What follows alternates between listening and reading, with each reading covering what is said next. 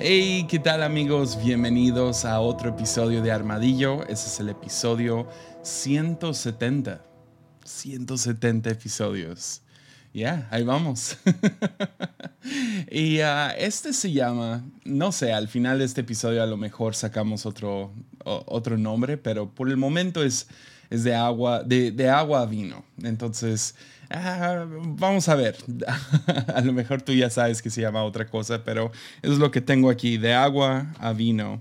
Y quiero hablar un poquito acerca del carácter de Dios ah, el día de hoy, porque importa, importa para cristianos saber cómo es Dios, ¿no? Hola, soy el capitán obvio.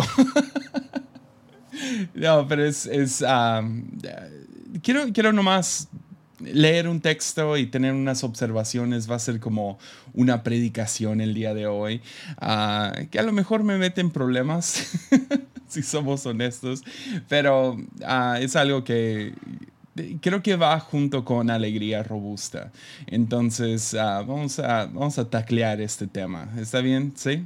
Entonces, y antes de, como siempre, si tú quieres si tú quieres patrocinar estos episodios, si quieres ser colaborador económico de Armadillo, puedes hacerlo en patreon.com diagonal Jesiah Hansen.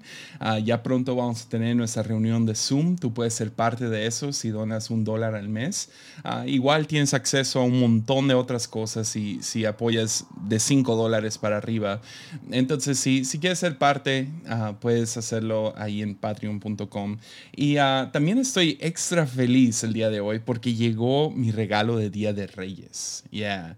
Um, básicamente el Día de Reyes se regala algo, no sé, nosotros en la familia sí nos regalamos algo pequeño ah, y mi esposa me compró algo muy, muy chido. O sea, se la rifó este año con Navidad y con, uh, y con Día de los Reyes. Yo no esperaba nada, o sea, usualmente lo usamos como excusa para comprarle algo chiquito a, nuestro hijo o, no sé, nos regalamos algo pequeño, pero miren lo que me regaló. No sé si se alcanza a ver bien, los que solo están escuchando, es una libreta nueva hecha de piel. Yeah, piel de humanos. No, no, no es cierto.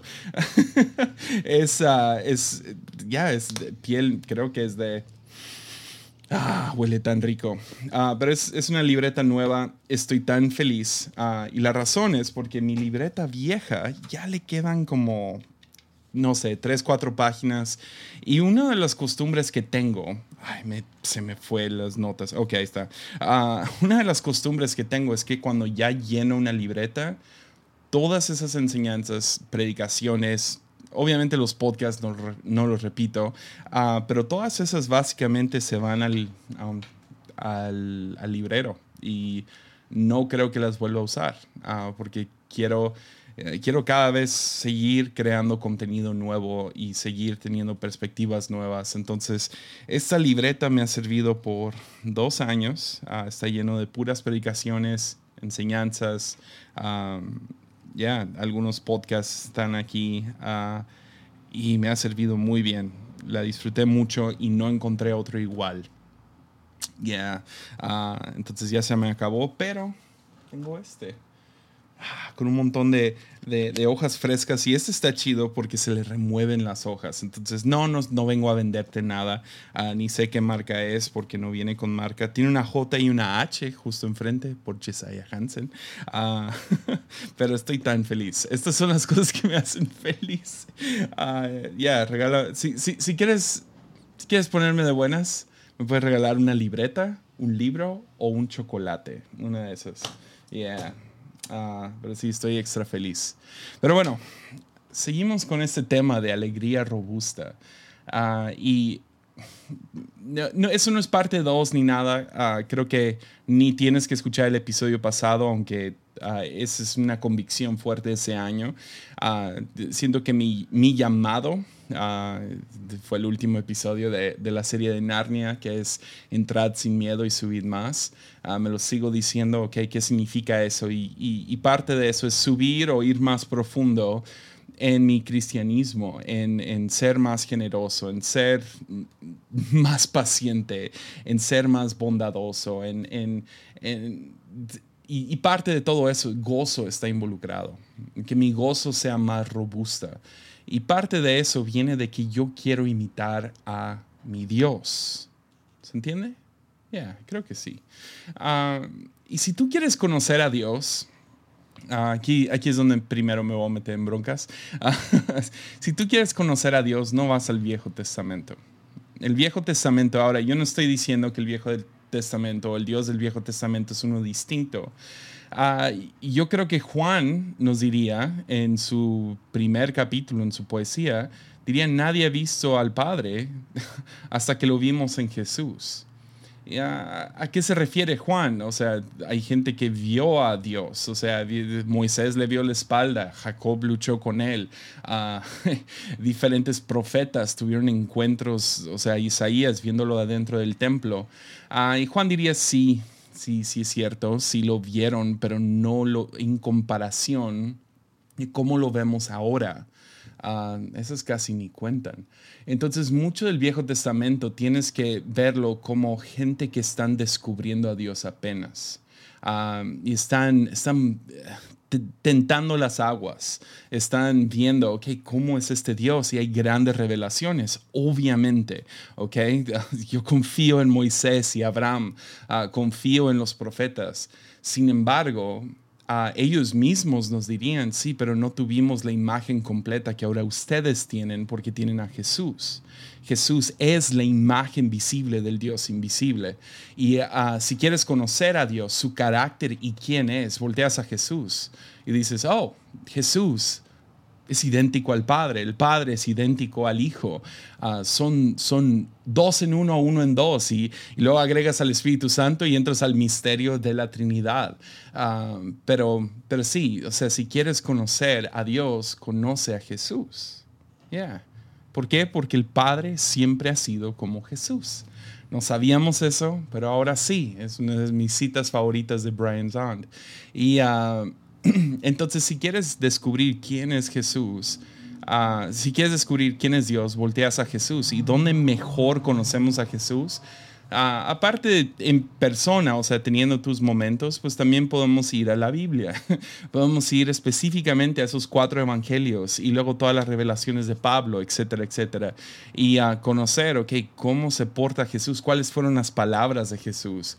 Y así conoces mejor a Dios. Entonces el carácter de Dios se muestra a través de Jesús. Con eso dicho, vayamos a Juan 2. Juan 2, versículo 1, nos dice, al día siguiente se celebró una boda en la aldea de Caná de Galilea. La madre de Jesús estaba presente y también fueron invitados a la fiesta Jesús y sus discípulos. Durante la celebración se acabó el vino. Entonces la madre de Jesús le dijo, se quedaron sin vino. Apreciada mujer, ese no es nuestro problema, respondió Jesús. Ah, todavía no ha llegado el, mi momento. Sin embargo, su madre les dijo a los sirvientes, hagan lo que él les diga. Cerca de ahí había seis tinajas de piedra que, que, se usaban para el lavabo, para el lavado, ah, ceremonial de los judíos. Cada tinaja tenía una capacidad de entre 70 a 75 a 100, 113 litros, perdónenme. a Jesús les dijo a, sus, a los sirvientes, llenen las tinajas con agua. Una vez las tinajas estuvieron llenas, les dijo, ahora saquen un poco y llévenselo al maestro de ceremonias.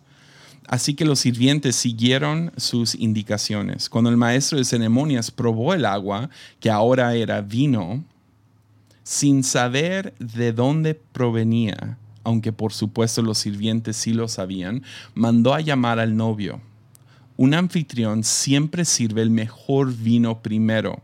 Luego y, perdón, le dijo, y una vez que todos han bebido bastante, comienza a ofrecer el vino más barato, pero tú has guardado el mejor vino hasta ahora. Esta señal milagrosa en Caná de Galilea marcó la primera vez que Jesús reveló su gloria y sus discípulos creyeron en él. Qué extraña historia o qué extraño milagro para que Jesús comenzara su ministerio. ¿No, no crees? O sea, hay tantas cosas sucediendo. Ah, pero primeramente, uno pensaría, esto no tiene nada que ver con las cosas grandes, épicas que Jesús haría. Levantar a muertos de, la...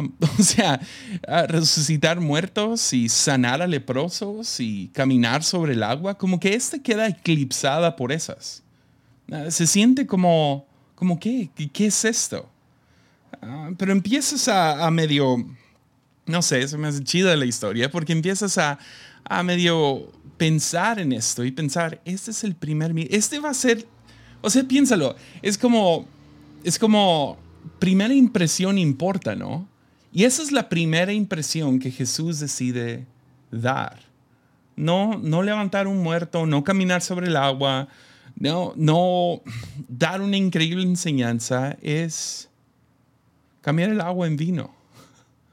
Ah, que, este texto, si somos sinceros, es, uno de esos textos que no se habla mucho en varios círculos cristianos. O si se habla, se habla como que medio raro, como que, no, pero el vino de aquel entonces no tenía alcohol, que pues no tiene nada de sentido porque, o sea, como el maestro de ceremonia, o sea, ¿cómo llegaría al final y diría, el mejor vino es el sin alcohol? No. ¿Qué les pasa? Pero bueno, ah, pero es una historia que básicamente se centra en Jesús salvando a esta pareja de la vergüenza. Ah, sabemos que dentro de la cultura judía, ah, vergüenza y honor eran, eran dos cosas muy grandes. Todavía siguen siendo grandes para nosotros hoy en día, pero en aquel entonces pasar por una vergüenza como que se acabe el vino de tu fiesta eh, es algo difícil de, de, la cual te puedes recuperar. Y Jesús básicamente le salva. Y luego, y luego también tiene, tiene muchos detalles que no voy a hablar, pero no más me gustaría apuntar. Me encanta lo, eh, lo humano de Jesús en la interacción con su madre. María llegando y diciendo, se, se acabó el vino y él, apreciada mujer, no es mi tiempo, ese no es nuestro problema, dice la NTV. Ah, en, en, la Reina Valera dice, mujer. que no creo que lo hizo en como una manera de faltarle el respeto, pero, uh, pero sí, como que la idea de, no, no, o sea, ¿por qué? ¿Por qué le sigues? Y luego ella nomás hace lo que quiere. no sé, eso, eso a mí me, me, me encanta. Uh, y luego tienes como, no sé, lo excesivo, que ahorita vamos a hablar un poco más de eso, pero son ciento, ¿cuánto dice? Son seis tinajas de 70 a 113 litros. Son, son alrededor, hice las matemáticas hace rato, 180 galones. Y uno TV me escribió, dejen muteo mi teléfono. 180 ah, galones, alrededor de... Es un regalo de cerca de 2 millones de pesos para una boda regular o sea, no sé, es, una, es una locura. Ah, y luego el lado de que es secreto. Y ahorita vamos a medio aterrizar en eso, pero ah, el lado de que como que todo se hace detrás de cámaras. Ah, por lo menos de la, de la raíz pentecostés en la cual yo tengo, que yo todavía totalmente creo en milagros, ha cambiado un poco como, como, los, como los veo, pero pero definitivamente creo en milagros, pero dentro de, de, nuestra raíz ah, pentecostal queremos lo, lo grande, ¿no? O sea, los pentecosteses que están escuchando, los pentecostales, ah, queremos, queremos el show, yeah, queremos, queremos si alguien va a hacer un milagro, denle el micrófono, bájenle a la música, aviéntale la chamarra encima, ¿sí me entiendes? O sea, haz algo loco, algo grande. Y uh, Jesús decide ser discreto que es como, ah, yo, quiero magia, abra cadabra, eh, que le crezca el brazo, ¿me entiendes? Es más, si, si somos honestos, mis historias favoritas son las de milagros fallidos. Y, uh, como eh, eh, The Office es mi serie favorita de, humor, uh, La Oficina o The Office. Lo, encuentras en, en, Prime. Es, el es lo mejor. Ese, ese sentido de humor es mi sentido de humor. Yo puedo seguir viendo The Office, o sea, día tras día tras día y no perder, no sé, cada vez me río, cada vez me río. Me encanta lo incómodo, las ñañaras, me, encanta ese estilo. Entonces, cuando hay un milagro fallido,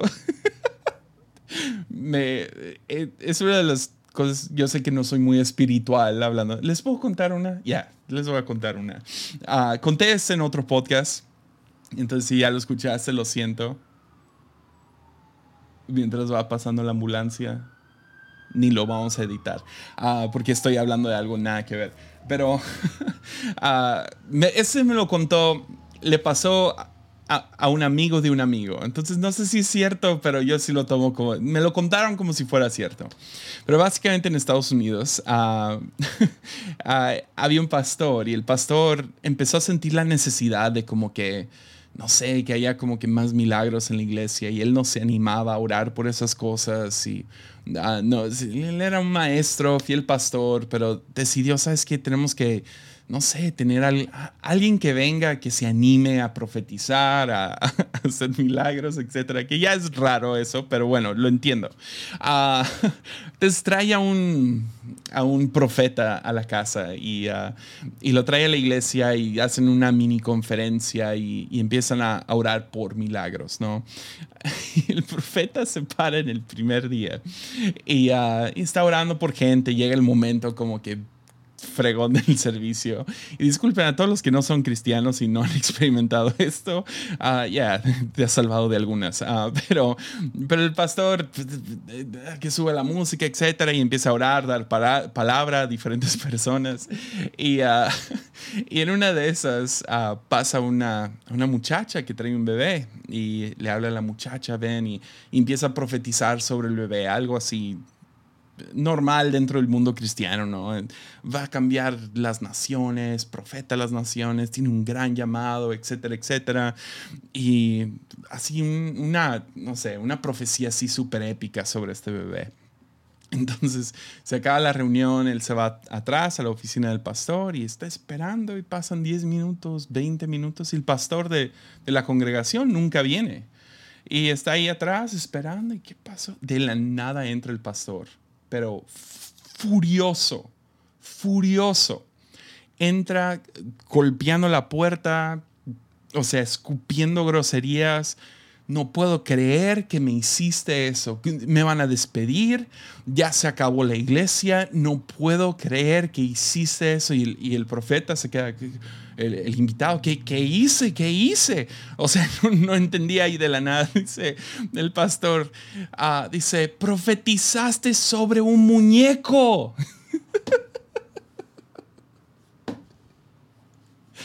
Ya, no es la mejor historia, la...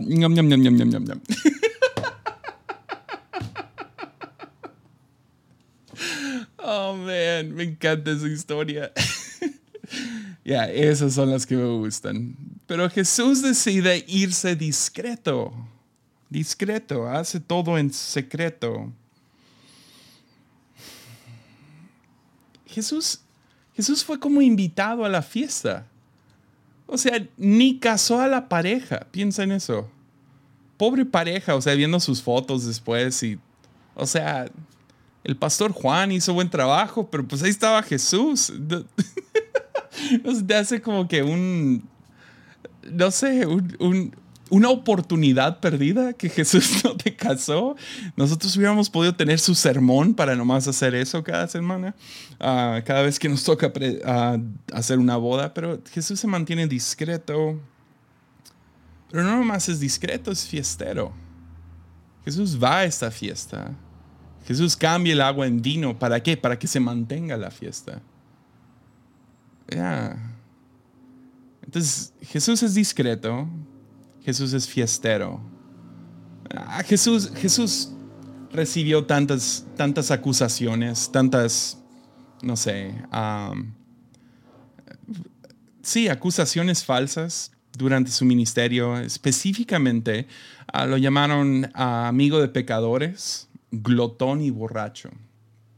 Que obviamente esas cosas no son ciertas, fueron acusaciones falsas y, y todo, pero qué interesante, ¿no? Que la imagen del Dios invisible, la imagen visible del Dios invisible, lo acusaban de borracho, de glotón, de fiestero, de amigo de pecadores. Ah, los, que, los que se abstenían de esto, ah, de las fiestas, ah, eran famosamente eran los fariseos, los que se creían mejor que los demás y ellos no podían participar porque ellos moralmente eran mejor. Ahora, yo no creo que Jesús fue un borracho. Pero si fuéramos honestos, nomás un momento, yo sé que esto es incómodo para muchos, es incómodo para mí. Pero si fuéramos a poner un péndulo, un, una gráfica, y ponemos de un lado borracho, fiestero, glotón, del otro lado fariseos. ¿Dónde quedo yo? ¿Me parezco más a Jesús o los que acusaban a Jesús? Solo una pregunta. Pero eso no es donde quería aterrizar. quería hablar primeramente acerca de las tinajas las tinajas de purificación que se usaron. Cerca de ahí había seis tinajas de piedra que usaban para el lavado, para el lavado ceremonial de los judíos. Esas tinajas se usaban en la entrada y estaban llenas de agua o llegabas y te limpiabas. Era, era parte de... Um, ya, era, era una necesidad para cualquier judío lavar sus manos, era, era una costumbre Ah, si, pertenecías a, era no nomás una costumbre cultural, sino religiosa, era parte de Levítico. Si ibas a estar comiendo, lávate las manos. Hoy en día sabemos que eso totalmente aplica, ¿no? Lávate las manos. Y llegaban y se limpiaban las manos ah, y la ley fue, fue esa. Y ¿sabes qué? Cuando llegó la ley, súper bien. Ah, en, en de ir de donde estaba la humanidad a poder entrar a lo que es la ley, ah, fue, bueno, fue refrescante, fue como el agua, fue, eh, fue similar a estas tinajas. Era necesario, necesitábamos la ley, necesitábamos leyes como ojo por ojo y diente por diente. ¿Por qué? Porque la venganza que se escalaba cada vez estaba fuera de control. Lo puedes leer en Génesis. O sea, un vato dice, pues si a, si a Caín su venganza era 7, el mío es 70 por 7. Y de ahí sacas esa frase. Ves cosas como el abuso hacia hacia esclavos, era, era algo absurdo, el, el, robo y cómo se portaban. Y cuando llegó la ley, trajo cierto establecimiento a cómo tratar al prójimo. Es más, todas las cosas como amar al prójimo como a ti mismo, eso, es, eso lo encuentras en Levítico y en la ley. Uh, muchas diferentes rituales ah, llegaron a funcionar bien. Ah, no, eran, no eran malas, eran refrescantes. Pero cuando Jesús llega, Jesús llega con un, nuevo testamento, ah, con, una revelación perfecta de quién es Dios. Las cosas cambian. Y el simple hecho de que Jesús se vaya con su primer milagro, usen estas tinajas de agua, las cuales se usaban para rituales ceremoniales de los judíos, algo que estaba establecido por ley, y lo convierte en... ya lo convierte en, recipientes de fiesta, habla exactamente de quién es nuestro Dios. Yeah. me, topé con algunas citas de, de, algunas personas hablando acerca del tema que me encantaron. Orígenes dice lo siguiente. Dice, porque verdaderamente ante Jesús la escritura era agua. Él está hablando específicamente de la Biblia, ¿no? La escritura era agua, la ley era agua, pero después de Jesús se ha convertido en vino para nosotros. Ya, Jesús llegó y interrumpe todo. Él, era necesario, sí, la Biblia era necesaria, las escrituras, las leyes eran necesarias, pero ahora con Jesús ah, les dio vida. ¿O qué tal lo que dice Thomas Merton? Dice lo que Jesús hace en este milagro es tomar 180 galones de culpa y las convierte en 180 galones de gracia. Yeah. Dice, sí, es, entró una nueva era. O Agustín, San Agustín, lo que él dice acerca de esto, hablando del tema, dice, lo que antes no embriagaba, ahora es embriagador. Ah.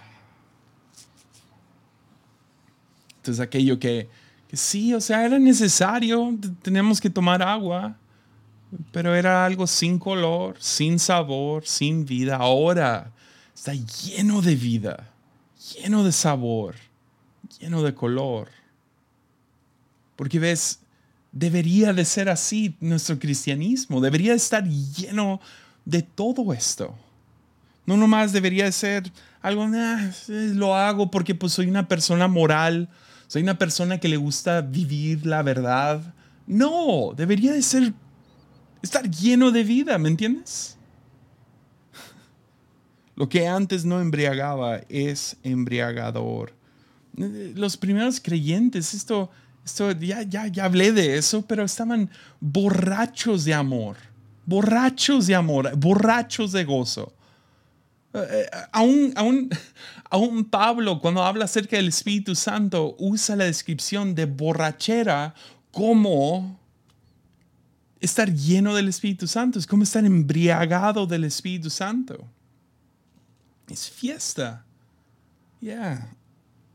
Entonces Dios lo toma, toma esto que es necesario, pero lo, lo, hace algo mejor. Cristianismo no debe de ser más algo que es inculcado sobre uno, ah, lo tengo que hacer, esto es la sana doctrina, esto es el, cuadro y tienes que vivir dentro de esas. No, debería de ser algo tan, no sé, dulce y embriagante mucho mejor que el alcohol. Pero no nomás es, es algo rico, no nomás es un cambio, es abundante. La gracia, la cual habla Merton, 180 galones de culpa se convierten en 180 galones de gracia, es abundante esa gracia. Y me, me, me, cae tan mal. Ah, me toca, conozco muchos cristianos, muchos, y tengo la misma tendencia de pensar que la gracia se acabó. Llegar a puntos donde no, ya, ya la regué de a de veras. No, ¿cómo te acabas 180 galones de gracia? Es más, ni es, ni es la mejor medida para describir el amor de Dios que fluye como un río que nunca se acaba. No puedes abusar de algo que es infinito. Ahora, yo no sé mucho de vino. He probado vino en mi vida. No soy súper fan. Ah, ya, ah, es, lo único que voy a decir. Ah, no tomo vino, no, no tengo botellas de vino, pero conozco gente que, Dios mío, son expertos del vino. Pero así de no manches, de que eh, toman el vino y lo, le dan las vueltas y y lo huelen y luego lo pueden probar y pueden probar cuál es el, de, dónde viene esa uva. O sea, te pueden decir, ah, este es un vino francés. Y hay alguien aquí escuchando esto como que, ay, obvio. Ah, lo entiendo por el café. Café siento que es medio similar. Yo puedo, no puedo distinguir de qué región viene, pero Ah, sé que tal región va a ser mejor que el otro, puedo probar algunas notas, pero nada, que estuve con una persona que empieza a tomar vino y empieza a describir los diferentes sabores que hay en él y luego dice, y tiene, tiene, tiene, ah, ¿cómo, ¿cómo, lo dijo? Tiene una, no me acuerdo, pero sí, un, un, un aroma, no, tiene un pequeño sabor no sé, uso una palabra mucho más propia, pero tiene un pequeño sabor de mineral. ¿Minerales? Eso, eso lo pudiste distinguir.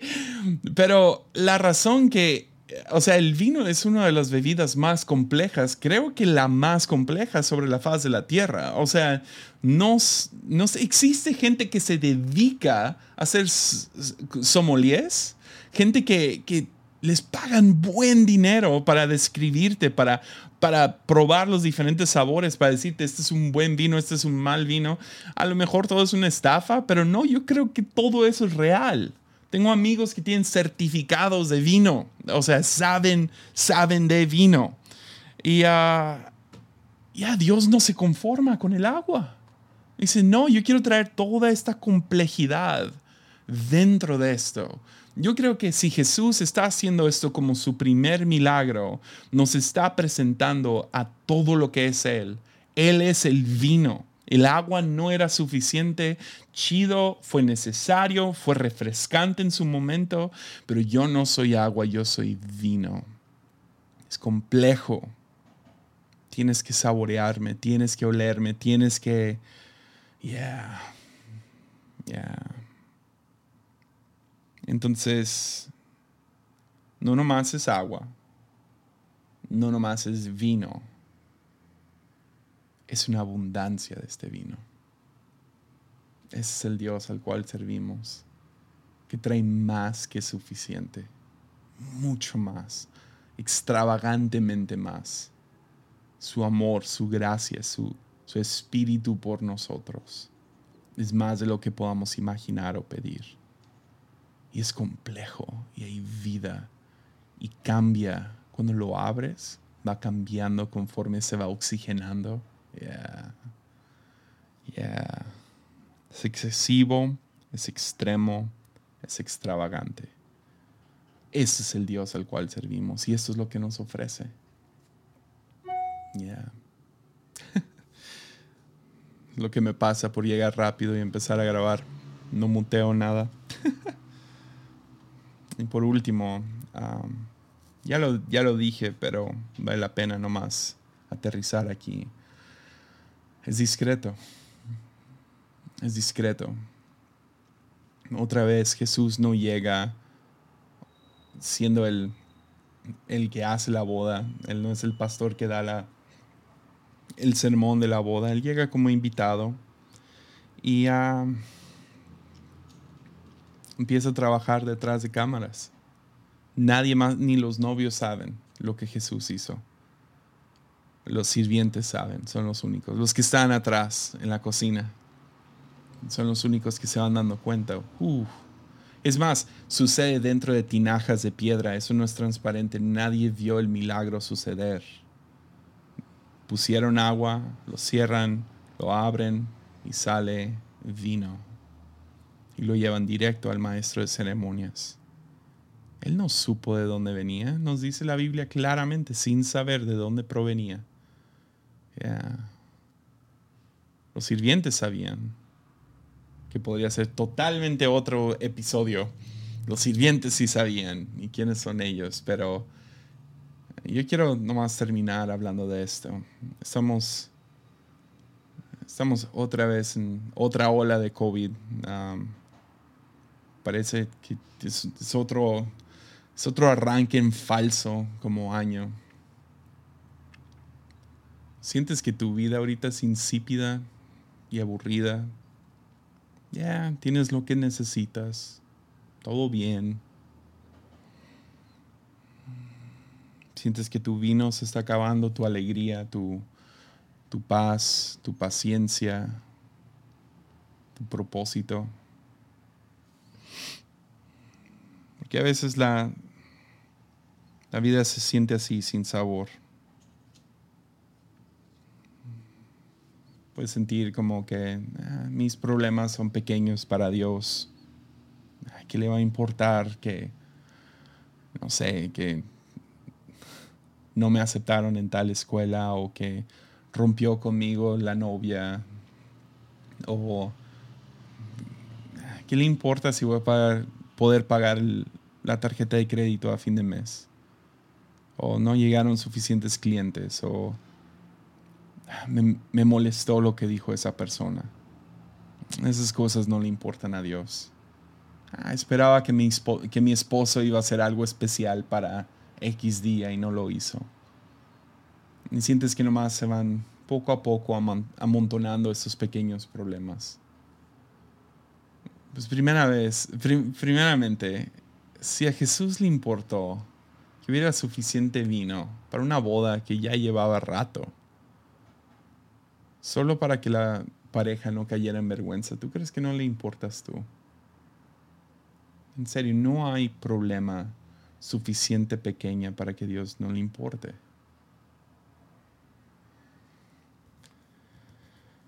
A Jesús le importan los detalles. La falta de vino no es una emergencia. Y a lo mejor sí, tus problemas, tus ah, esas cositas no son una emergencia, pero déjate digo algo. A Jesús le importa. Si a ti te importa, a Jesús le importa. siendo, padre, me, sucede. Hay cositas que quiero voltear con mi hijo y decirle, no importa.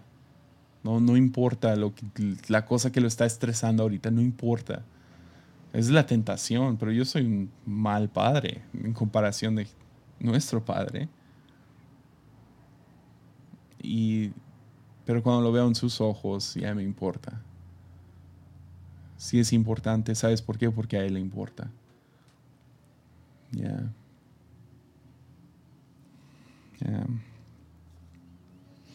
Pero Jesús trabaja en detalles. En detalles de manera discreta. A lo mejor no es una emergencia, pero sí puedes contar en que Jesús está, haciendo algo. Mi otro versículo favorito de la Biblia también se encuentra en Juan, es Juan 5:17, que Jesús dice, mi Padre siempre trabaja y yo también, porque ves, Él refleja al Padre.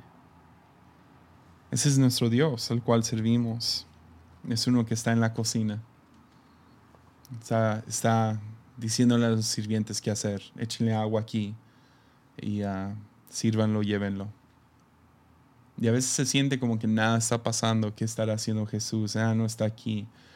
Ah, Jesús no, no, no está haciendo un gran milagro aquí para todos ver. Ah, mi confianza es que aún en esas pequeñas cosas, las que me darían vergüenza compartir, porque siento que son tan pequeñas, pero me importan. Como una libreta, ¿no? se me está acabando una libreta y quiero una nueva y quiero una buena, ¿no? Y de la nada llega algo así, sí, le doy crédito a mi esposa. Pero estas son las cosas que le importan a Dios, ¿no? Se sienten como pequeñas, se sienten como inútiles, dan vergüenza compartirlas, pero llegan. Y Dios hace. Y Dios trabaja. Y no nomás trabaja, es abundante abundante su gracia, abundante su amor, abundante la, alegría que da. Jesús es excesivo, pero es discreto. Y a veces se siente como que, oh no, oh no, oh no, y de la nada, de repente, de repente sucede el milagro. Y Jesús salva en último momento. Pero la mayoría del tiempo no vamos a saber de dónde viene. El maestro de ceremonias no sabía, el novio no supo, pero de repente, ¿no? O sea, me, gusta la idea de que llegó tan de repente, tan de repente que... ¿Se fue la luz? No. Ah, tan de repente que ni lo vio venir. Ya, esa es mi oración esta semana por ti que tú tengas esos milagros que llegaron tan de repente que ni sabes de dónde viene, de dónde llegó.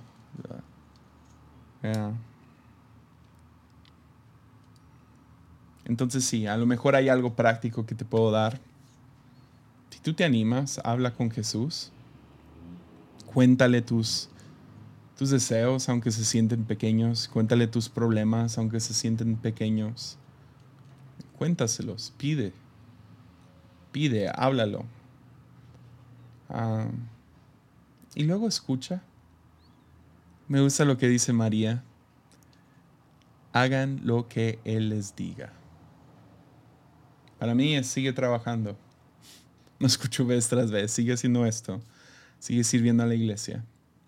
Sigue siendo un buen padre, un buen esposo. Trabaja en eso. Lo escucho vez tras vez tras vez. Confía en mí. a veces es perdona. Pide perdón. Pero haz lo que Él les diga. Ya. Haz lo que Él les diga. Entonces sí, servimos a un Dios que trabaja en lo discreto. A mí me gusta más el abracadabra. Aquí está el milagro, pero Jesús es discreto. Mucho del tiempo es discreto. Es fiestero. Prefiere, prefiere el vino a que el agua. y es abundante. Abundante. Fluye sus bendiciones como un río. Y si Él es así, yo también quiero hacerlo. Y creo que ese es un episodio. Nos vemos aquí la próxima semana. Ánimo.